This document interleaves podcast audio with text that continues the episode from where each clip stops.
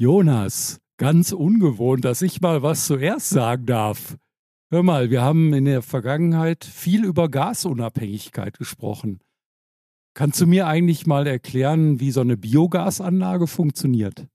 Ah, äh, ja, also ich glaube, das ist so, also ähm, Methangas zum Beispiel wird ja auf Reisfeldern auch äh, ausgestoßen, weil ja da dann äh, anaerobe Prozesse sind und dann kann ich mir vorstellen, dass man einfach eine Plane drüber spannt über so ein Reisfeld und dann hat man eine Bio Biogasanlage oder zum Beispiel auch äh, bei ähm, Wiederkäuern, also man hat eine Kuh und dann spannt man darüber eine Plane und dann habe ich eine Biogasanlage. Äh, so würde ich es jetzt erklären. ist richtig, oder Andreas? Also eine Plane über die Kuh. ja, so, Jonas, so ich mir das vor. Ja, super erklärt. Also hast natürlich vollkommen recht. Ne? Und bei Planen, ähm, da sind wir eigentlich ganz schnell bei dem heutigen Thema. Wir reden ja heute über technische Textilien, Jonas.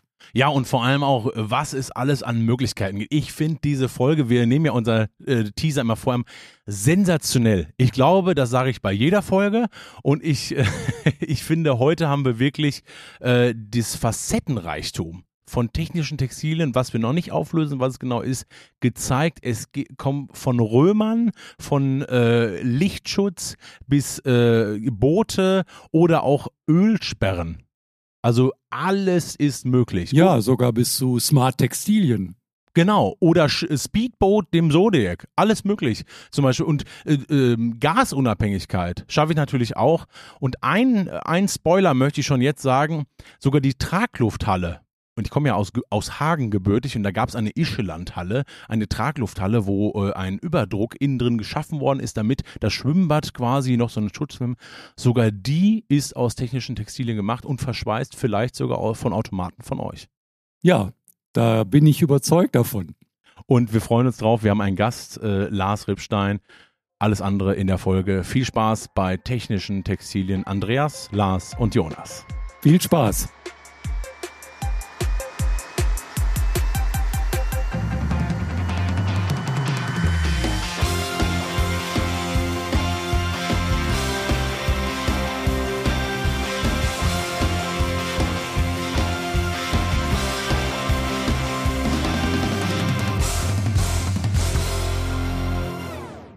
Herzlich willkommen zum Leister Deutschland Podcast. Wir haben angenehme Temperaturen, während wir aufnehmen bei uns im Studio und gegenüber stehen gleich zwei Menschen.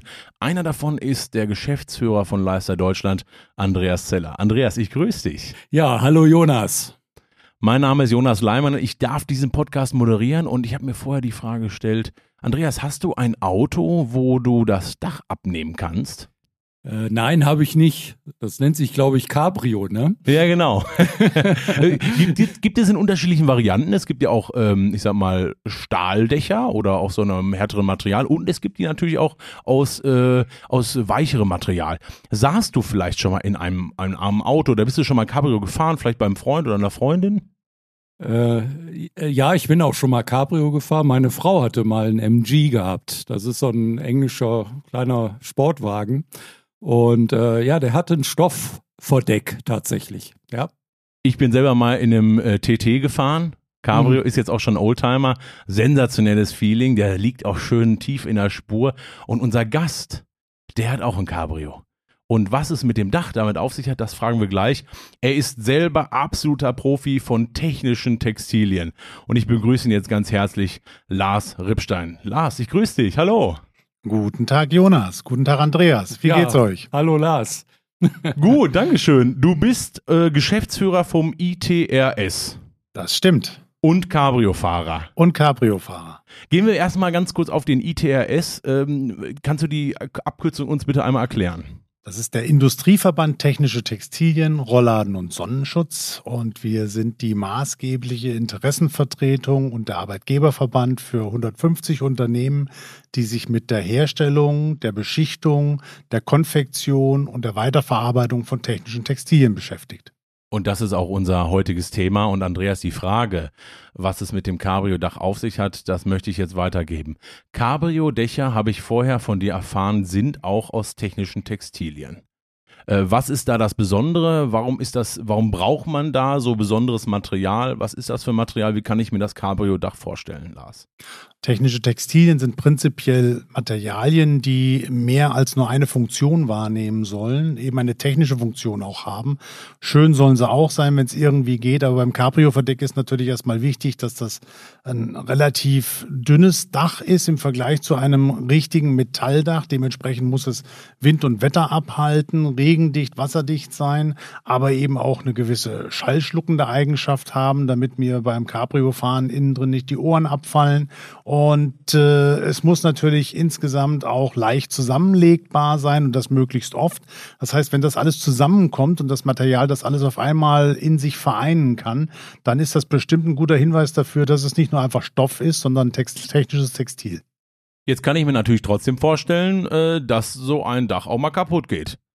Und jetzt lass uns mal Tacheles reden. Wie pflegst du deine technischen Textilien auf deinem Auto? Also du hast ein Cabrio, was hast du für ein Cabrio? Äh, darf man hier Product Placement betreiben? Also ja, habe, so grob. Ich habe ja schon TT genannt. ich habe ein Cabrio, das nächstes Jahr das H-Kennzeichen bekommt. Das ist ein 1993 gebauter Mercedes SL. Und es musste natürlich ein 300 SL sein. Das ist ja ganz klar, denn nur der ist ja im Endeffekt der einzig wahre. Okay, und jetzt kommen wir mal zum Cabrio-Dach. Wie pflege ich das? Also das ist ja ein Dach, was sicherlich Ansprüche auch hat. Es darf nicht, ähm, es darf nicht reintropfen. Es, es muss, äh, du hast gesagt, schon Schallschutz haben. Ähm, da muss ja einiges an Pflege auch wahrscheinlich passieren. Eigentlich kann mir da der Andreas bestimmt helfen, denn ich habe gehört, er ist Segler und bei einem Segelboot ist es genau das Gleiche. Das heißt also, ich muss ein bisschen unterscheiden zwischen einer normalen alltäglichen Unterhaltsreinigung und einer saisonalen Generalreinigung.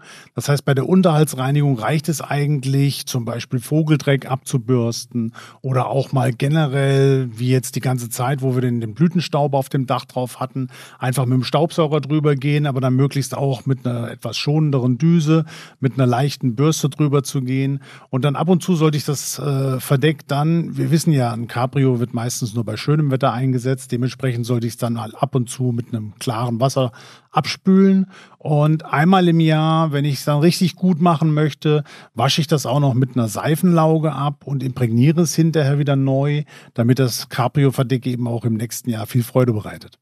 Da höre ich schon raus, das ist, da ist Leidenschaft drin. Ja, Oder Andreas? Das hört man. ja, außer mich schwer beeindruckt, Lars, weil ähm, ja, das Fahrzeug finde ich übrigens ganz toll. Ähm, jetzt äh, bin ich zwar nicht so der ähm, enthusiastische Oldtimer-Fan, aber äh, der SL ist schon ein super Fahrzeug und dann noch als schönes Cabrio, klasse. Freut mich. Jetzt hat Lars so ein bisschen die Andreas den Ball rübergeschossen. Ja. Ähm, technische Textilien, du kennst dich damit aus. Was ich vorher rausgefunden habe, du suchst momentan eine Abdeckung für deinen Grill zu Hause. Ja, genau. Ich habe äh, bescheidenere Anwendungen. Äh, tatsächlich mein Gasgrill äh, ist, ähm, ja, die Abdeckung ist defekt. Ähm, das ist wohl das Problem von UV-Licht. Wir hatten schon mal darüber gesprochen, dass das äh, äh, nicht jeder Kunststoff verträgt.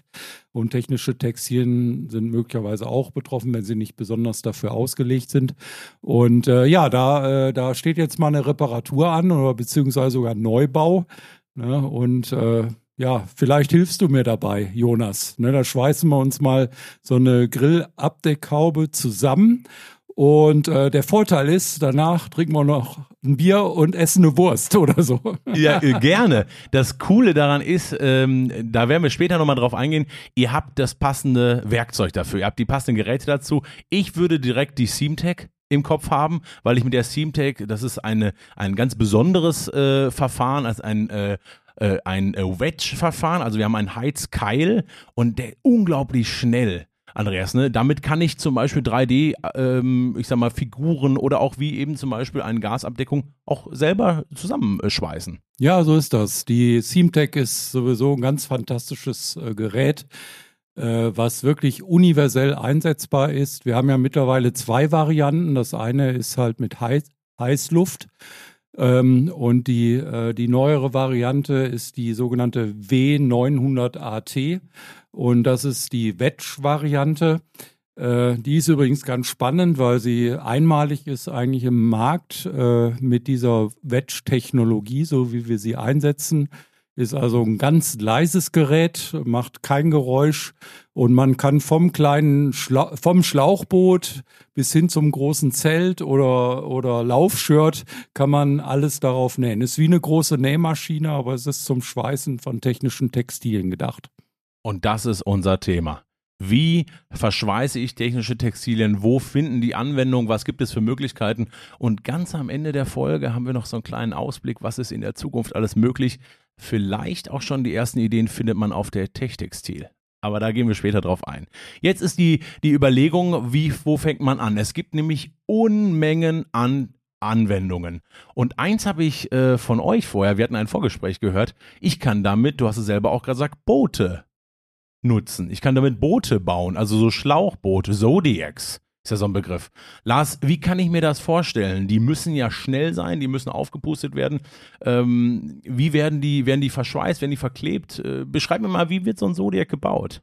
Ich bin jetzt erstmal froh, dass wir die Kurve gekriegt haben, jetzt nicht eine Dreiviertelstunde übers Grillen reden. Aber ansonsten muss man schon sagen, dass das eine etwas äh, kompliziertere Technik ist und die werden bei manchen Typen verschweißt, bei manchen Typen verklebt, denn wichtig ist natürlich, dass das Ganze luftdicht ist und äh, auch relativ haltbar. Und der Andreas hat eben was Wichtiges gesagt. Das muss natürlich bei einem Schlauchboot, das unter Umständen auch als Rettungsboot eingesetzt wird, natürlich absolut sicher sein und halten, auch wenn die Sonne drauf scheint. Und dementsprechend ist das also wirklich schon die Kür des allgemeinen technischen Konfektionierens. Ja, was hält denn besser, Andreas? Äh, schweißen oder kleben? Was also aus meiner persönlichen Sicht auf jeden Fall äh, schweißen. Ich kann da selber berichten. Ich ähm, habe für unser Boot, für unsere Yacht mal ein Schlauchboot äh, gekauft, ähm, quasi für Notfälle. Und das hat genau drei Jahre gehalten. Und es war, wie ich dann festgestellt hatte, äh, eine geklebte Variante. Und da ist einfach äh, in den drei Jahren durch die Sonneneinstrahlung, das ist natürlich äh, bei einem Boot ständig Sonneneinstrahlung ausgesetzt, hat sich der Klebstoff quasi aufgelöst und die Haltbarkeit verloren und ähm, das Boot konnte man dann auch, also dieses Schlauchboot konnte man nicht mehr reparieren auch. Ne? Und dann steht man da und geht vielleicht wirklich wortwörtlich unter. Und ähm, jetzt haben wir schon über ein paar Anwendungen gesprochen. Jetzt wollen wir mal runterkommen. Technische Textilien. Ich finde, der Begriff klingt so extrem ja schon fast phänomenal, fantastisch, gigantisch. Lars, kannst du mir das mal ganz kurz erklären, was sind technische Textilien, was, was findet man in dieser Namensgruppe? Technische Textilien sind einfach nicht nur schön. Das heißt also, bei Bekleidungstextilien und ähnlichen Materialien liegt natürlich die Optik ganz einfach im Auge des Betrachters. Bei technischen Textilien ist es in aller Regel nicht die Optik, die kommt oben drauf, sondern einfach der Mehrwert, den ich jetzt dem Material äh, durch verschiedene Ausrüstungen oder auch Beschichtungen zuweise. Das geht also bis hin zu ganz schweren Materialien, die äh, mehrere tausend Gramm schwer sind oder auch ganz leichte Materialien, je nachdem, was ich mache. Jeder hat schon mal gehört von einem Material für Fallschirme und so weiter. Auch das sind technische Textilien. Und äh, noch einmal, technische Textilien haben verschiedene Mehrwerte, die mir ein Stoff so einfach nicht gibt. Und das könnte zum Beispiel eine thermische Isolierung sein als Isolierungsschicht. Und äh, ich habe äh, selber von dir gerade ein Buch bekommen, Fachwissen, was sie selber vermitteln möchtest. Und da habe ich eine Grafik gesehen und da ging es um Abstandsgewebe. Äh, was ist ein Abstandsgewebe? Weil das ist eine besondere Art von technischen Textilien. Abstandsgewebe ist äh, noch stärker dreidimensional als ein normales textiles Flächengewebe. Da sprechen wir eben, wie gesagt, von der Fläche. Das heißt, das ist zweidimensional. Und das Abstandsgewebe hat eben durch seine Konstruktion eine Oberschicht und eine Unterschicht und dazwischen Abstandshalter, die in der Regel aus dem gleichen Material gemacht werden, wie auch das Trägergewebe. Und äh, damit kann ich dann mehrere Funktionen wahrnehmen. Zum Beispiel kann ich das Ganze aufblasen, kann damit thermisch isolieren, kann damit aber auch Schallschutz bieten und äh, in vielen Bereichen, zum Beispiel bei Lagerhallen in extremen Klimasituationen, muss ich auf solche Tricks zurückgreifen, um in der Lage zu sein, dass das Material, was unten drunter ist, äh, optimal geschützt ist. Kann ich mir das so von der, von der Struktur, also ähnlich vorstellen wie so eine Kartonage?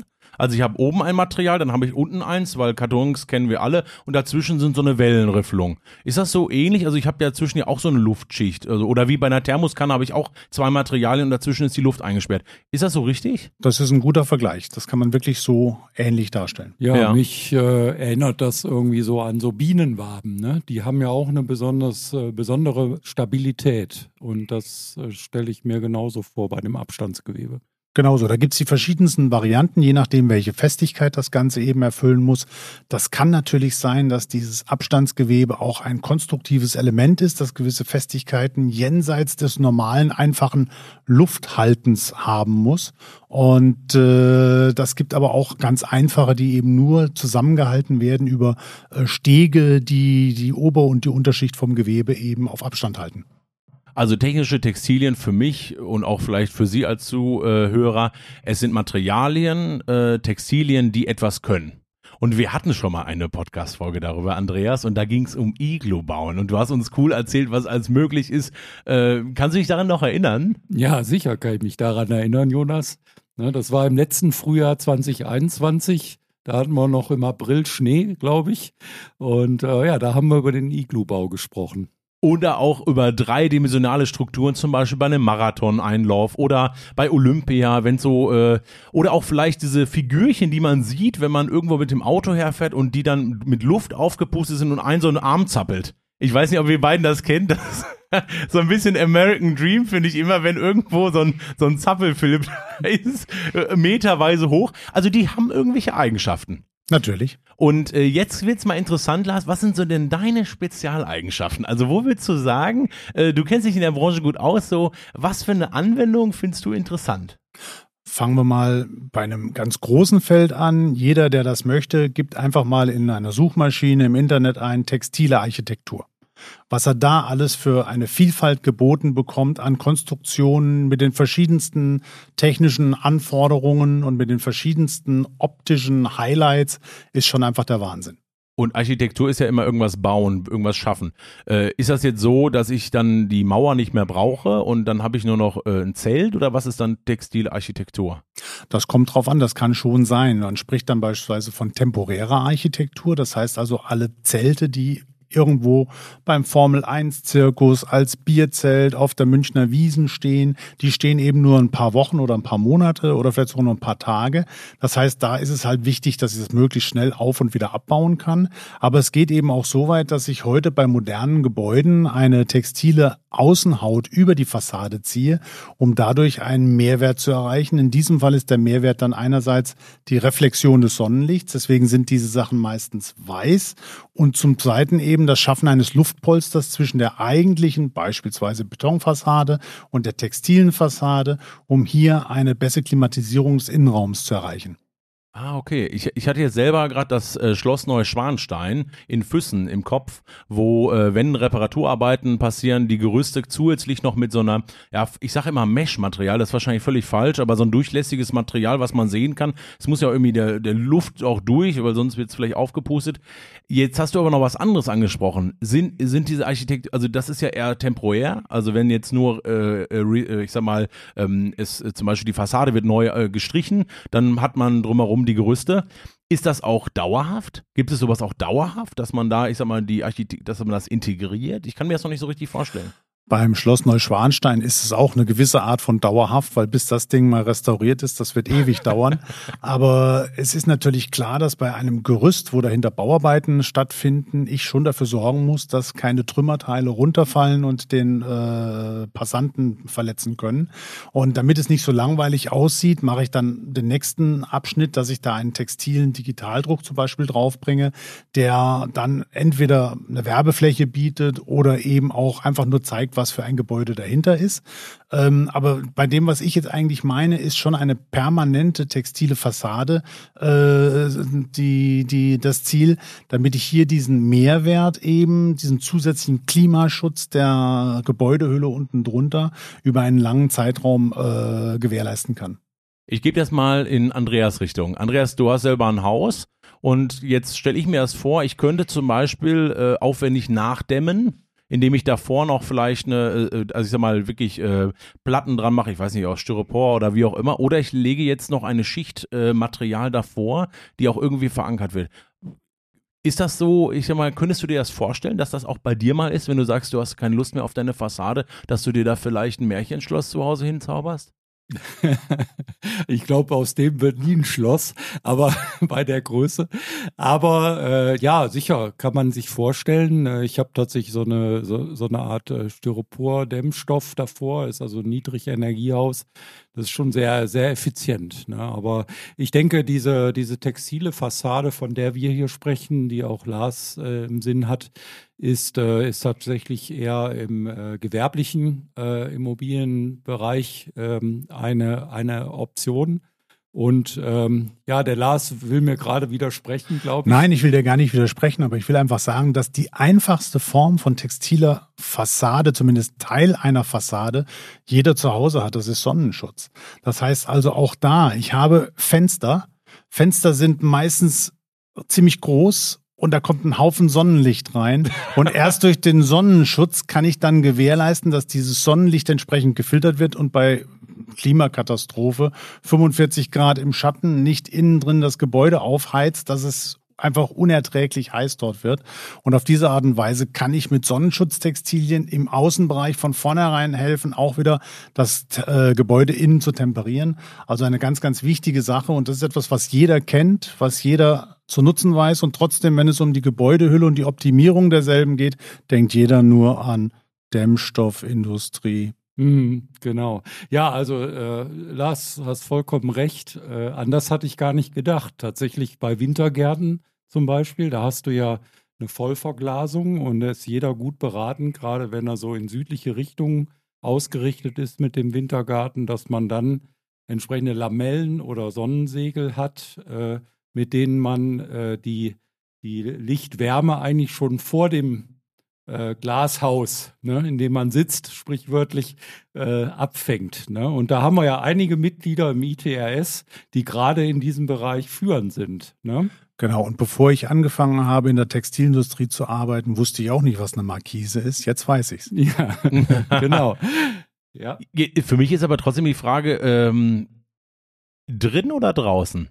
Was ist klüger? Also ich habe selber zu Hause nur Rollos oder Rollladen oder äh, Plissés oder wie man das auch immer nennt. Ähm, aber ich habe von draußen keine, keine, keine Abschirmung. Und trotzdem in der vierten Etage, Dachgeschosswohnung, wird es richtig heiß. Da hast du was falsch gemacht. Zur Miete, ich muss mich da, mein, mein ein, Vermieter also, hört nicht ein zu. Sonnenschutz, ein Sonnenschutz sollte zunächst mal dafür sorgen, dass die Strahlung draußen bleibt. Das kann er natürlich nur, wenn der Sonnenschutz außen liegt. Der innenliegende Sonnenschutz ist eigentlich eher ein Blendschutz mhm. und teilweise auch ein Verdunklungsmaterial, äh, damit ich hier zusätzliche Eigenschaften äh, generieren kann. Und das Optimale ist immer ein Zusammenspiel von Außen- und Innensonnenschutz, weil wir haben, du hast dich vorhin schon tierisch dafür interessiert, vier generelle Fälle, mit denen wir arbeiten. Das eine ist der Sommertag, die Sommernacht, der Wintertag, die Winternacht. An einem Sommertag muss ich einfach dafür sorgen, dass möglichst wenig Energie ins Gebäude hineinkommt. Deswegen brauche ich einen außenliegenden Sonnenschutz. In der Sommernacht muss ich den außenliegenden Sonnenschutz wegfahren können. Der sollte also automatisiert sein, damit ich dafür sorgen kann, dass kühle Luft von außen nach innen dringt. Und im Winter muss ich das Ganze umdrehen. Im Winter muss ich dafür sorgen, dass die Sonne möglichst leicht ins Gebäude reinkommt, zusätzlich hilft, das Gebäude aufzuheizen. Dann brauche ich aber im Innenraum einen Blendschutz, weil gerade im Winter steht die Sonne natürlich sehr tief. Und da habe ich das Problem, dass ich drinnen zum Beispiel am Bildschirm nicht mehr arbeiten kann. Und das ist also, wie gesagt, das optimale Zusammenspiel, ein automatisierter innen- und außenliegender Sonnenschutz, wobei für den Sonnenschutz und die Aufheizung des Gebäudes eigentlich der außenliegende das Wichtigere ist. Boah, also ich bin ein bisschen platt. Das wusste ich noch gar nicht. Äh, ist auch für mich gerade noch ein bisschen, ich muss es nochmal für mich fassen. Also ich, äh, ich könnte meine Sonne fernhalten von innen, das aber im Endeffekt nur ein Blendschutz ist. Und wenn ich von außen damit spiele, dann schaffe ich ja auch so ein Luftpolster. Also ich habe ja irgendwo ein Fenster und dann kommt von außen, ich sag mal, ein Rollladen, äh, zum Beispiel. Ist das richtig? Ja, auch ein Rollladen ist die einfachste Form eines Sonnenschutzes und äh, ich sorge dann dafür, dass noch einmal diese Aufheizung der Gebäudehülle verhindert wird. Und du hast völlig recht, durch das zusätzlich dahinter befindliche Luftpolster sorge ich eben dafür, dass noch eine thermische weitere Schicht äh, existiert, die isoliert. Also ich bin wirklich eine Laie. Das klingt doch nach, nach Science Fiction. Wer hat denn dann sowas zu Hause? Da hat doch keiner von draußen und von drinnen nochmal Stoff davor hängen. Äh, maximal drin und vielleicht im Ruhrgebiet hat man noch so ein paar Gardinchen da hängen. weiß nicht, Lars, hast du sowas zu Hause bei dir?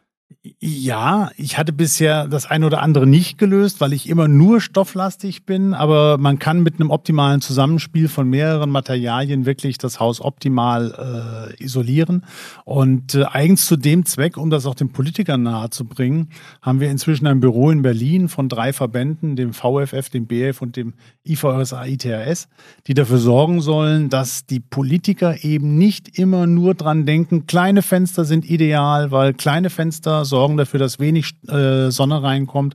Auf der anderen Seite habe ich aber als Mensch das Bedürfnis, Tageslicht wahrzunehmen. Und da muss ich also dann schon wirklich darauf achten, dass ich die Fenster in einer entsprechenden Größe auch belasse und dann eben nicht nur noch mehr Dämpfstoff auf die opake äh, Fassade draufpacke.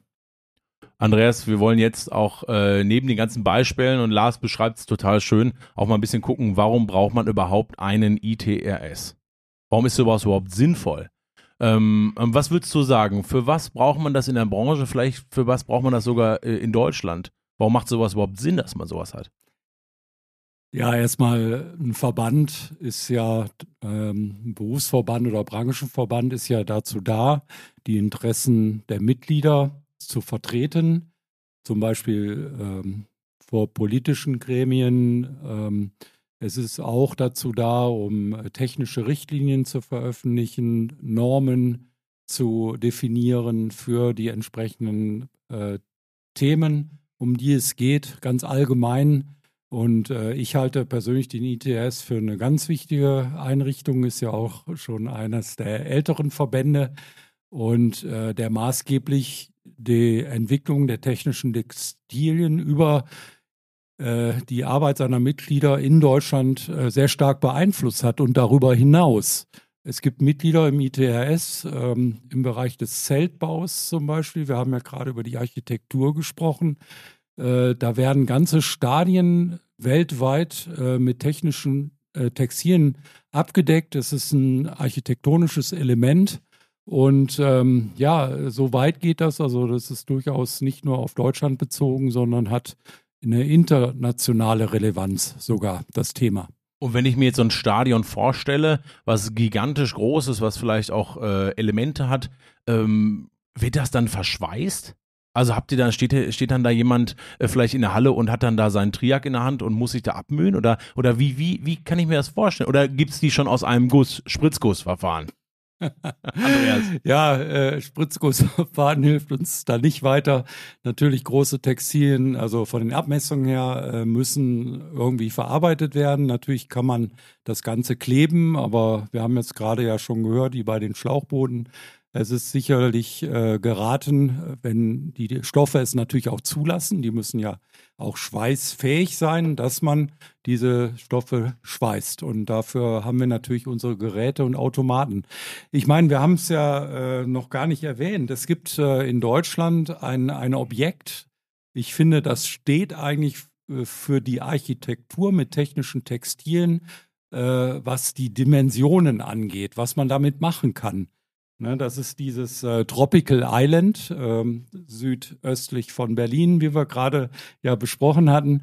Und äh, das ist ja ein, ein, ein riesengroßes äh, Objekt. Lars, du hast ja davon gerade erzählt. Also ne? ihr habt es im Vorgespräch, muss man dazu sagen, wir hatten es noch nicht im Podcast, aber ihr beide habt vorher schon so ein bisschen Nerd-Talk gemacht und euch so ein bisschen daran verliebt. Tropical Island, ich kenne es noch nicht. Was ist denn das? Das Tropical Island ist eine Freizeitoase, die eine Kombination aus Schwimmbad, Strand, Übernachtungsmöglichkeiten bietet, aber eigentlich für einen ganz anderen Zweck gebaut worden war. Gebaut worden ist es als die Werft für den Cargo-Lifter. Da gab es mal das Projekt, ein anderes äh, Material, ein anderes äh, Projekt, was mit technischen Textilien im Endeffekt viel zu tun hat. Der Cargo-Lifter sollte ähnlich wie früher ein Zeppelin-Luftschiff ähm, nur von der Konstruktion prügelt mich jetzt keiner völlig anders, ähm, sollte größere Lasten durch Deutschland und Europa transportieren auf eine extrem äh, umweltschonende Art und Weise, bei denen es auf Zeit nicht so sehr ankommt, aber gleichzeitig auch riesig große Sachen drunter gehängt werden konnten. Leider ist das ganze Projekt in der Bauphase noch äh, pleite gegangen und dann hat sich zum Glück ein äh, Investor ge gefunden, der dieses äh, riesig große Tragwerk nun weiter äh, verwendet als äh, Freizeitpark. Äh, und das ist schon Dimension, also in, Dimensionen, die man sich kaum vorstellen kann. Das ist über 300 Meter lang, über 200 Meter breit und über 100 Meter hoch. Eine Boah, riesig ja. große Halle. Das, das ist also schon so groß wie eine Kathedrale. Und das ist mit technischen Textilien bespannt. Also da muss man schon sagen, Hut ab vor der Industrie, die das kann. Und wenn du weißt, wie sowas entsteht, das lernen unsere technische Konfektionäre. Da ist viel mit, mit CAD, mit Computer-Aided Design äh, erforderlich, damit jede jedes Planensegment genau so groß ist, genau so aussieht, wie es aussehen muss. Und dann anschließend muss auch noch genügend äh, Fleisch da sein, um das Ganze verschweißen zu können. Das heißt, das ist die hohe Kunst. Ja, das ist tatsächlich so. Und da sind wir schon wieder beim Thema Digitalisierung, Jonas. Ne? Das äh, zieht sich eigentlich wie ein roter Faden durch all unsere Podcasts. Hier in dem Fall, ähm, aus unserer Sicht, ist es ja so, wir hatten gerade die SeamTech angesprochen. Ja, die ist computergesteuert, also da sind Bedienelemente mit entsprechenden Programmen dahinter, um eben solche hochwertigen technischen Textilien auch optimal mit optimalen Einstellungen verarbeiten zu können. Genauso mit dem Uniplan, ne, unser, unser Gerät, mit dem man wirklich unbegrenzte ähm, Längen und Größen von technischen Textilien quasi verarbeiten kann. Auch da spielt natürlich die Digitalisierung äh, wie fast in allen Bereichen eine große Rolle. Und das müssen ja wirklich, also du hast ja gerade gesagt, 100 Meter hoch. Also wenn ich das jetzt äh, handmännisch aufzeichne, und das finde ich ja gerade spannend, das muss ja wirklich irgendwie auch digitalisiert sein, weil da werden ja schon die Stoffe, die, also ich sag mal, oder die Materialien müssen ja irgendwie vorgelagert sein oder irgendwie, ich sag mal, ganz plump muss irgendwo eine Eins draufstehen und da muss eine Zwei daneben sein, dass ich weiß, was ich verschweiße. Äh, haben die, kann man da auch Fenster reinschweißen? Kann man da auch irgendwie durchgucken? Weil wenn ich jetzt in der Halle bin, 300 mal 200 mal 100 und die ist stockdunkel, klar kann ich da eine Neonröhre reinhauen, aber Tropical ist das nicht.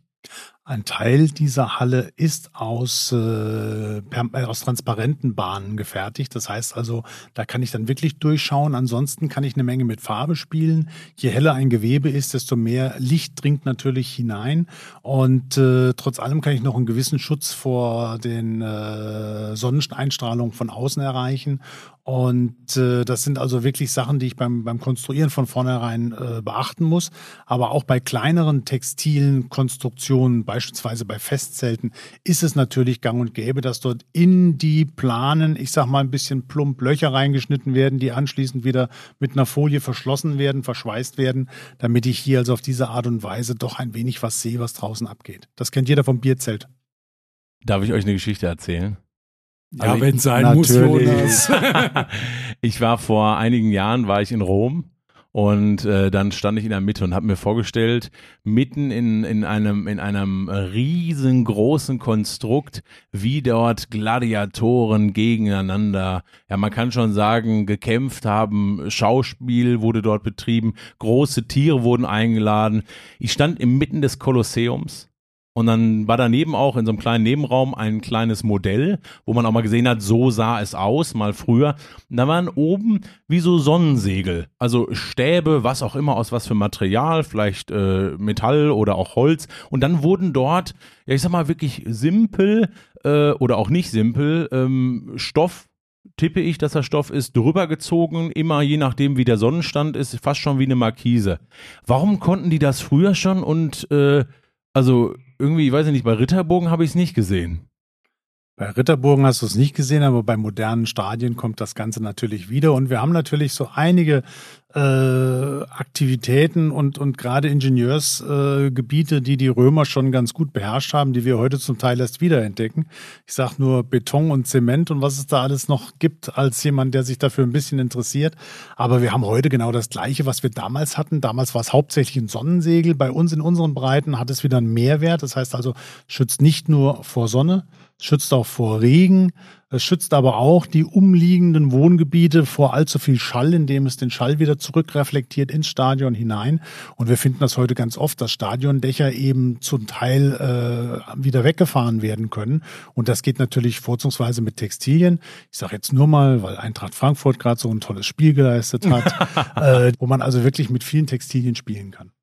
Und wo, wo spielt ihr mit rein? Also man könnte ja auch sagen, dann, äh, dann, dann zeigt man sowas auf, aber der ITRS äh, begleitet ihr da die Branche? Gibt ihr da vielleicht Normen oder Richtlinien vor oder, oder unterstützt ihr mit, mit Fachwissen oder wie kann ich mir das vorstellen? Genau, wir treffen uns also auf einer natürlich völlig kartellrechtlich unbedenklichen Basis, um hier gemeinsam im Sinne der Branche Branchenstandards zu setzen, die hinterher dann eben auch ein Gutachter zur Hand nehmen kann und kann sagen, okay, das ist jetzt geschludert worden bei der Ausführung oder das ist eben einfach nur Verschleiß oder war nicht anders zu erwarten. Um nochmal auf einen Bereich zurückzugehen, den wir vorhin hatten, so eine einfache Gerüstplane, das sieht ja immer ganz einfach aus und du hast völlig recht, das sind oft Mesh Meshgewebe. Meshgewebe heißt einfach, dass das Gewebe sind, die auch sehr stark luftdurchlässig sind, damit ich eben keinen äh, bei Sturm nicht äh, die, die Plane um die Ohren fliegt. Und äh, wir haben da einen Leitfaden, eine Richtlinie erstellt, was zu beachten ist bei den Fixpunkten, bei den Größen der Planen, wie die befestigt werden müssen, worauf man wirklich im Endeffekt äh, bei der bei der Befestigung von Ösen achten muss. Und äh, das ist eine der Aufgaben, die wir haben. Das heißt also, unsere Betriebe und die Konfektionäre technisch zu begleiten. Ja, neulich, ähm, Lars, erinnere ich mich, es, äh, da über den Bereich haben wir noch gar nicht gesprochen, Transporttechnik, Lkw planen, ne, das ist ja auch so ein Bereich. Äh, auch dort haben wir Mitglieder im ITRS, die sich um diesen Bereich kümmern und ganz aktuell gibt es dazu neue Richtlinien, wie man sowas so stabil macht, dass eben die Lkw-Plane nicht reißt oder wenn sie reißt, äh, wie man sie dann auch äh, fachgerecht wieder äh, reparieren kann. Ne?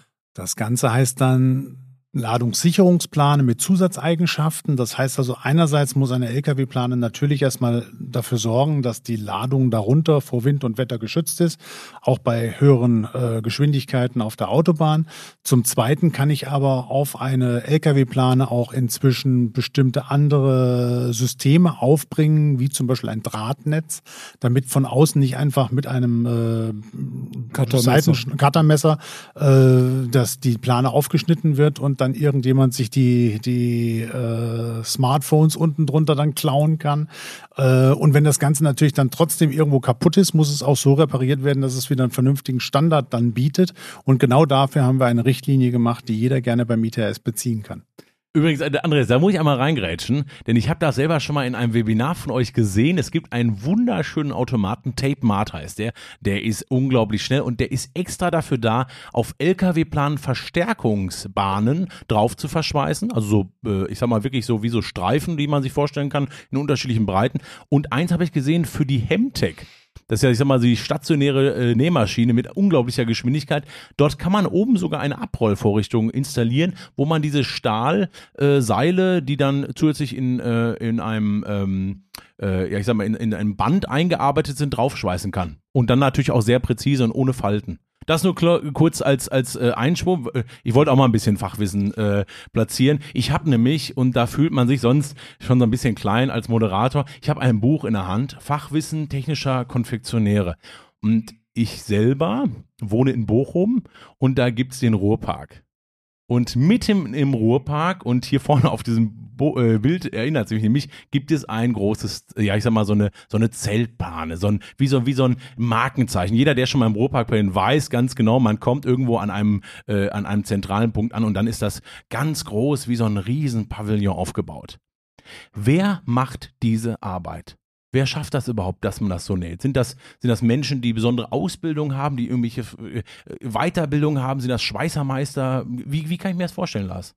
Wir haben einen Ausbildungsberuf zum technischen Konfektionär. Und der technische Konfektionär, der umfasst all diese Fälle. Fälle. Das heißt also, wir fangen an bei dem äh, Konfektionieren von den Grundmaterialien, äh, die ich dort habe, PVC-Planstoffe.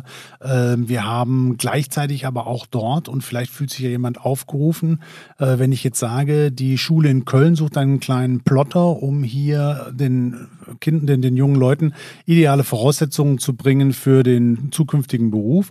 Das heißt also, sie lernen auch schon am Computer Schnittmuster zu entwerfen, um hier also wirklich im Endeffekt äh, die Grundlagen gelegt zu bekommen, um später solche komplexen Sachen zu konfektionieren. Und auch dazu vielleicht am Rande, wir haben gerade vor ein paar Wochen kam eines unserer Mitgliedsunternehmen ganz stolz zu mir und zeigte mir, wie die Erdfunkstelle in Reisting in äh, Bayern unten, die mittlerweile, weil 1963 gebaut, schon ein äh, historisches Monument ist, äh, in einem Sturm seine Hülle zerrissen bekommen hat und diese Parabolantenne musste wieder neu geschützt werden. Da hat man also als Traglufthalle einen ganz neuen äh, äh, eine ganz neue Hülle für diese äh, Erdfunkstelle dort äh, produziert. Und mit einem riesig großen Kran musste das Ganze einen Tag noch verschoben werden, weil zu viel Wind war und hin und her und was weiß ich noch. Also schaut euch das einfach im Internet mal an. Erdfunkstelle Reisting, die ist gerade neu gemacht worden. Mittlerweile nur noch als Monument, als, als äh, historisches äh, Denkmal, aber für Studenten und Schüler immer noch im Einsatz. Andreas, ich habe ein bisschen was äh, für dich vorbereitet. Also du sagst ja selber schon die Erdfunkstelle. Man kann ja so etwas auch irgendwie bauen. Und ich habe auf der Seite äh, 223, also für diejenigen, die gerade mitschreiben, 5.1.2.3 äh, Diebstahl und Vandalismusschutz gefunden. Andreas, ähm, ich will jetzt nicht, dass wir in eine Prüfungssituation kommen. Aber wie kann ich mir das vorstellen, wenn ich diese Ausbildung habe und ich möchte zum Beispiel eine Traglufthalle machen? Ähm, werden dann eure Geräte bei so einer Ausbildung zum Beispiel eingesetzt? Weil ich muss ja auch das passende Handwerkszeug haben. Oder wie, wie, wie kommt das vor? Habe ich nur dieses Buch und ich lerne das theoretisch? Ja, ich hoffe, dass sie da eingesetzt werden. Aber der Lars könnte das auch beantworten. Selbstverständlich werden sie eingesetzt bei der Ausbildung. Ähm, es gibt ja auch vom ITRS äh, einen Unterverband, Unterorganisation, CARTEX heißt das. Das ist ein För also eine Organisation, wo Mitglieder äh, sich äh, organisieren, um Ausbildung zu fördern. Und da gibt es verschiedene Einrichtungen, Lars, ne, in Köln und auch in Hersfeld, glaube ich. Ne? Wir haben zwei länderübergreifende Fachschulklassen, in denen der Beruf des technischen Konfektionärs vermittelt wird. Das eine ist äh, die Schule in Köln, also von uns aus gesehen jetzt schon fast um die Ecke. Die andere liegt in Hermsdorf in Thüringen. Das ist quasi die äh, Zusammenlegung der östlichen äh, Länder. Und äh, die sind also wirklich händeringend auf Unterstützung angewiesen, weil das eben nur eine von ganz, ganz vielen verschiedenen Berufen ist, der dort gelehrt wird. Und äh, das versuchen wir also ein bisschen zu unterstützen, sei es durch Materialien. Der Andreas hat uns äh, viel geholfen. Er hat uns im letzten Jahr für die Schule in Hermsdorf äh, geholfen, ein paar Handschweißgeräte zu beschaffen. Und äh, genau das Gleiche machen wir für die Schule in Köln. Wir besorgen Materialien bis hin zu Ösen, die auch gebraucht werden, aber eben auch Gewebe, um hier sicherzustellen, dass der Schulbetrieb weitergehen kann. Ja, eine ganz wichtige äh, Sache, wie wir auch finden, generell ist Ausbildung für uns äh, ein ganz wichtiges Thema, auch intern. Wir selber unterstützen das. Wir haben ähm, dieses Jahr womöglich drei Auszubildende, drei neue, da freuen wir uns sehr. Unsere Organisation hier in Deutschland ist ja nicht so groß, aber ähm, genauso machen wir das auch in den Verbänden und äh, Lars, äh, wir werden das auch weiter ähm, intensiv unterstützen. Und mal eine Lanze für den Andreas und seine Firma zu brechen. Ich war vor ein paar Jahren im europäischen Ausland und dort hat jemand eine Maschine hergestellt, wo diese ganzen Gurte auf eine LKW-Plane aufgeschweißt werden sollten. Und dann haben die mir erzählt, dass das also schon ein paar Jahre her, vielleicht geht es mittlerweile noch schneller, in sieben bis acht Minuten am Schluss passieren sollte. Und da habe ich mir gedacht, ja, juhu, da wird dann bestimmt irgendein ganz besonders aufwendiges Schweißverfahren eingesetzt. Denkste, mhm. Heißluft, super. ja, sehr schön. Also da gibt's natürlich äh, viele Anwendungen Anwendungen und ähm, auch dieses Buch hier, Jonas, was du ja in den Händen hältst, ist wirklich äh, beispielhaft, auch für die Aktivitäten des ITS und ähm, seine Aktivitäten. Ähm, es ist ein Fachbuch äh, für jeden, der sich auch für dieses Thema interessiert. Und es ist ja auch das Schulbuch oder Lehrbuch, ne, mit dem die technischen Konfektionäre ausgebildet werden. Da gibt es übrigens auch noch andere schöne Beispiele, Jonas. Ähm, das ganze Thema ähm, textile Deiche, Hochwasserschutz auch das äh, gehört dazu oder Ölbarrieren, ne? wenn irgendwo Öl austritt an Bohrinseln. Auch da gibt es Schläuche, die mit technischen Textilien hergestellt werden. Und ähm, ja, Lars, du hast vorhin auch äh, sogar darüber gesprochen, dass man sogenannte, also dass man Deiche sogar damit äh, auf schnelle Art und Weise errichten kann. Beschreib das doch auch bitte nochmal. Da gibt es ein ganz einfaches Verfahren, das ist nichts anderes als eine Endlosplane, die, ich sag mal, in einer Höhe von ungefähr zwei, drei Metern konfektioniert wird und dann zum Beispiel um Gebäude gelegt wird. Wenn Hochwasser kommt, werden die äh, Planen zum Teil auf die Erde aufgelegt oder auf den Boden aufgelegt, werden dann mit Abraum oder was auch immer befüllt, dass ich dann im Endeffekt also wirklich einen PVC-Plane äh, als Schutzhülle für einen schnellen improvisierten Deich verwenden kann. Es gibt auch ein bisschen aufwendigere Sachen, die werden beispielsweise im Bereich von äh, Ölschutzbarrieren eingesetzt. Das sind dann, ich sag mal, große aufblasbare Schwimmreifen, die auf der Wasseroberfläche treiben und die dann dafür sorgen, dass äh, das Öl, das an der Oberfläche treibt, nicht äh, einfach weg kann und dort abgesaugt werden kann. Das sind so zwei gängige äh, Varianten von diesem Problem. Mhm. Habe ich selber auch schon mal gesehen, wenn gerade äh, Öltanker vielleicht äh, verunglückt sind und auch medial äh, äh, Bilder gezeigt werden, dass man eben solche Ringe oder auch so Konstruktionen oder Absperrungen eben äh, oben auf der Wasseroberfläche drauf platziert und die werden dann aufgepustet. Was wir jetzt abschließend und wir sind schon fast am Ende unserer Podcast sagen können. Und das finde ich so sensationell und das wollte ich deswegen auch mit diesem Fachbuch mit reinbringen. Wenn Sie da draußen Lust haben, komplexe als auch sensationelle und auch facettenreiche, wortwörtliche Konstruktion machen wollen, schaffen wollen, dann machen Sie den Beruf. Also ich finde, das ist echt ein cooler Beruf. Ja. Und äh, ich kann mir vorstellen, es ist nicht nur das Handwerkliche, sondern auch die, die Leistung zur Konstruktion, zur Möglichkeit und vielleicht auch so zu sagen, ich möchte mich spezialisieren. Und ich habe als Abschlussthema smarte Textilien mit vorbereitet. Aber bevor wir da reingehen, habe ich eine Frage an euch, denn wir haben bald die Tech-Textil. Und die findet vom 21. bis zum 24. Juni statt. Und ich frage vielleicht mal rein, ähm, Lars, bist du selber auch auf der Tech-Textil? Ist der ITRS vertreten? Der ITS ist als einer der ideellen äh, Träger dieser gesamten Messe äh, genannt, weil wir vor vielen Jahren, 40 Jahren, eine eigene kleine Messe hatten, die hieß Mazes Plama. Man hat dort solche Kunstwörter geschaffen und die ist in der Techtextil aufgegangen und seitdem sind wir also einer derjenigen, der die Techtextil auch äh, entsprechend äh, mit fördert und unterstützt. Und wir haben da einen kleinen Stand, 30 Quadratmeter, wo sich gerne jeder mal ein bisschen mehr anhören kann zu dem, was unser ITRS und alle seine Untergliederungen so treiben. Und Leister ist auch da. Ja, Leister ist auch da und wir freuen uns gemeinsam mit dem ITRS als Verband und zahlreichen Mitgliedern, die dort auch vertreten sind, dort auszustellen. Äh, das ist übrigens äh, seit Beginn Corona unsere erste Messe, an der wir tatsächlich wieder teilnehmen. Ja, und dann gleich im Bereich technische Textilien. Das sagt vielleicht auch etwas darüber aus. Und äh, wir sind in der Halle 12. da sind wir übrigens auch. Ja, und dann. 12.1.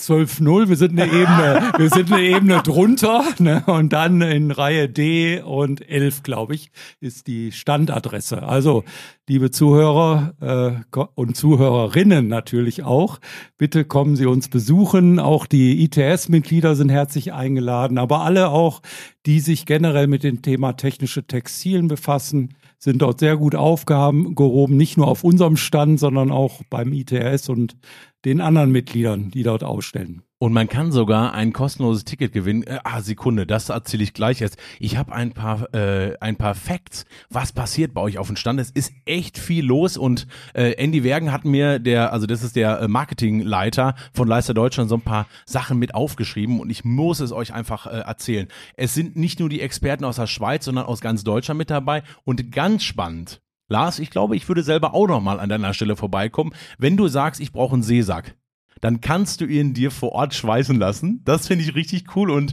Andy meinte, dass äh, wir pro Tag äh, sehr wahrscheinlich ein ganzes Schlauchboot produzieren. Also haben wir nach äh, vier Messetagen einige Boote, die ihr dann auch noch mitnehmen könnt, wo dann vielleicht das Leister-Logo drauf ist. Und was ich ganz besonders spannend finde, ist das Infrarot und Process Heat. Du hast schon gesagt, heiße Luft kann ich auch, ich sag mal, in Applikationen, in, in große Maschinen einbauen, auch mit dabei sind. Natürlich auch die Standardprodukte, die ihr alle kennt. Und jetzt sage ich ja schon, wie kann ich da vielleicht noch ein Ticket ergattern? Andreas und ich, und das ist eine wirkliche Weltneuheit, werden ein Webinar machen. Und Techtextil ist uns so wichtig, dass ich gesagt habe, ich brauche dafür den Geschäftsführer von Leister Deutschland. Andreas, wir beide stehen am 8. Juni um 10.30 Uhr gemeinsam vor der Kamera, 30 Minuten lang und gucken uns den Uniplan, die absolute Allround-Maschine für zum Beispiel LKW-Plan, für große Plan, für Banner, egal was. Ich kann Säume machen, ich kann auch Keder mit einschweißen und du stehst da mit mir vor der Kamera. Hast du dich schon vorbereitet? Äh, Nein. Aber ich habe ja noch ein bisschen Zeit. Ne? Das muss ich mir dann nochmal schnell durchlesen in dem Buch Technischer Konfektionär vom ITRS. Und dann bin ich, glaube ich, gut vorbereitet. Und der Clou ist, und das ist auch eine Sonderheit, nur für diejenigen, die live mit dabei sind. Die werden über den Chat bei uns auf eine, auf eine Besonderheit hingewiesen und das wird nur live sein, denn man kann live alle, die teilgenommen haben, live ein Ticket für die Techtextil bekommen. Und das bekommen die wirklich alle, die dabei waren. Nicht vorher und nicht nachher, sondern nur live. Ja, das ist äh, doch mal ein Angebot, ne, Jonas? Ja, für mich ist das ein Anreiz und äh, das war's mit unserer Folge. Aber ich habe ja noch gesagt, Smart Textil. Lars, als letzten Punkt möchte ich mit dir über eine ganz Besonderheit äh, reden. Ähm, ich habe äh, vorher mich ein bisschen eingelesen und dort ging es darum, ich kann Energie mit Textilien produzieren. Ich kann äh, Materialien so, so verändern, vielleicht auch mit Kabeln bestücken, dass ich damit Energie mache. Ist das heutzutage schon möglich oder ist das Science Fiction? Naja, was heißt Science Fiction? Also wenn ich dran denke, wie viel hundert Jahre es gedauert hat, wie, wie viele Dutzende von Jahren es gedauert hat, bis Jules Verne's Traum wahr geworden ist und wir auf den Mond geflogen sind, da sind wir, denke ich, schon ein ganzes Stück näher dran. Aber es ist im Augenblick wirklich noch ein Projekt. Aber das kann man auch zum Beispiel auf Messen wie der Techtextil dann sehen, denn auf der Techtextil stellen auch viele äh, Prüfinstitute, Entwicklungsinstitute, aber auch Hochschulen aus, um hier zu zeigen, wie der Stand der Technik ist. Und bisher war es also nur möglich, auf äh, zum Beispiel Zelten, auf äh, Mannschaftszelten, auf Katastrophenzelten irgendwelche Photovoltaikzellen, äh, Solarzellen obendrauf zu laminieren oder zu schweißen. Inzwischen sind wir also so weit, dass man durchaus durch äh, das Textil selber Strom induzieren kann. Man muss jetzt nur ein entsprechend kosteneffizienten Weg finden, das Ganze zu verkabeln, auch in nicht permanenten äh, Zeltbauten. Und das macht dann Sinn? Also macht, macht das Sinn, Andreas? Auf jeden Fall. Ne? Wir sind ja mitten in der Diskussion, wie ähm, können wir Energie produzieren ohne fossile, ähm, ähm, ohne fossile Gase und Öl zum Beispiel. Und äh, ja, das ist wirklich ein spannendes Thema. Man spricht auch vom Energy Harvesting. Im Grunde genommen kann man aus jedem physikalischen Effekt Energie erzeugen. Ich kann Energie daraus erzeugen, äh, am Menschen beispielsweise durch die Körperwärme. Ich kann Energie erzeugen, indem ich mich bewege. All das sind Dinge, äh, die zum Teil sogar schon Anwendungen finden in Geräten. Und ähm, ja, das ist ein hochspannendes Thema. Wer bis jetzt noch nicht äh, Interesse hatte an technischen Konfektionär oder allem, was damit zusammenhängt, kann ich nur sagen, Smart Textiles ist wirklich ähm, ja etwas, was in Kürze schon auf uns zukommt, äh, teilweise schon in der Umsetzung ist. Und äh, da gibt es unendlich viele Anwendungsmöglichkeiten tatsächlich über dieses äh, Thema. Und wenn ich jetzt heiß darauf bin, dann kann ich entweder bei unserem Webinar am 8. Juni oder bei der Techtextil oder auch nochmal in der Podcast Folge 6 Iglo bauen leicht gemacht. Da geht es nämlich darum, wie ich meine Jacke zum Sprechen bringen kann. Auch da natürlich reinhören. Ich finde sensationell. Ich danke euch beiden sehr, sehr, sehr. Andreas, dir natürlich, dass du uns äh, die Branche wieder nahegebracht hast. Du hast ihn eingeladen. Lars Rippstein, ITRS. Herzlichen Dank, Lars. Sehr gerne geschehen. Ich habe doch die Hälfte von meinem Beispiel noch gar nicht gebracht. Wir müssen noch mal einen Podcast machen. Wie ist das denn mit den Biogasmembranen, die viel mehr sind als nur eine LKW-Plane? Halleluja, wir müssen noch mal ran. Das ist perfekt was für unseren Einstieg. Andreas, ich sag dir Dankeschön. Ja, Fortsetzung folgt, Lars, ne? Ja, und dann reden wir auch endlich mal drüber, äh, ob du Markisen zu Hause hast, Lars. Da will ich auch noch wissen. Aber Hm. jetzt machen wir schon Cut. Viel mehr als eine. Tschüss, bis zur nächsten Folge. Ja, tschüss.